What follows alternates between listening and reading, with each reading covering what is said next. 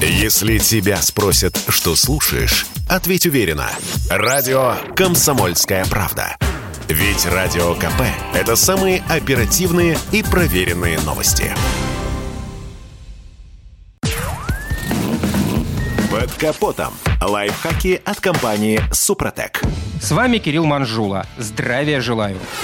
Многие из нас замечают, что к обзорности в разных машинах надо привыкать. И дело не только в конструкции кузова и разных размерах лобового и заднего стекла. Очень часто на комфорт влияют зеркала заднего и бокового обзора. Например, в одном автомобиле зеркала сильно приближают объекты, а в другом делают машины выпуклыми и искаженными. Зеркало заднего вида, которое размещают в салоне, изначально делают не плоским, а немного вогнутым. Всем понятно, что так оно увеличивает угол обзора, чтобы дать возможность водителю рассмотреть автомобили, которые едут вдали. Кроме того, такая форма фокусирует свет, чтобы водитель различал машины, находящиеся находящиеся в 30-50 метрах позади. При этом глаз не натыкался на второй ряд сидений и подголовники заднего ряда, которые часто мешают обзору. Эффект приближения машин тоже присутствует. Часто это делают для того, чтобы водитель не совершал резких маневров и не создавал аварийных ситуаций. Ведь ему кажется, что другие участники движения едут близко.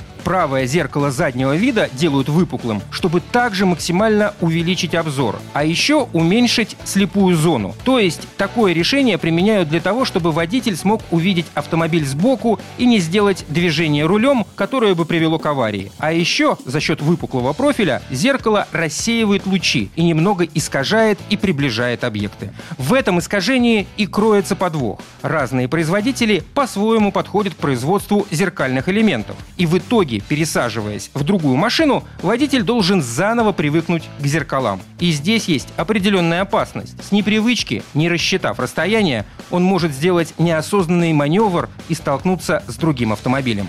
Так что тут любой автоинструктор посоветует, садясь в незнакомый автомобиль, надо привыкнуть к габаритам новой машины и ее зеркалам, а уже потом выезжать на оживленное шоссе. В конце отмечу и однозначный плюс приближающих зеркал. Они помогут при движении задним ходом. В зеркалах, которые приближают, Кажется, что задний бампер вот-вот упрется в парковочный столбик, а на самом деле это не так. Такой эффект убережет от парковки по звуку, а бампер и нервы окажутся целыми. На этом пока все. С вами был Кирилл Манжула. Слушайте рубрику «Под капотом» и программу «Мой автомобиль» в подкастах на нашем сайте и в мобильном приложении «Радио КП», а в эфире с понедельника по четверг в 7 утра. И помните, мы не истина в последней инстанции, но направление указываем верное. Спонсор программы ООО «НПТК Супротек». Под капотом. Лайфхаки от компании «Супротек».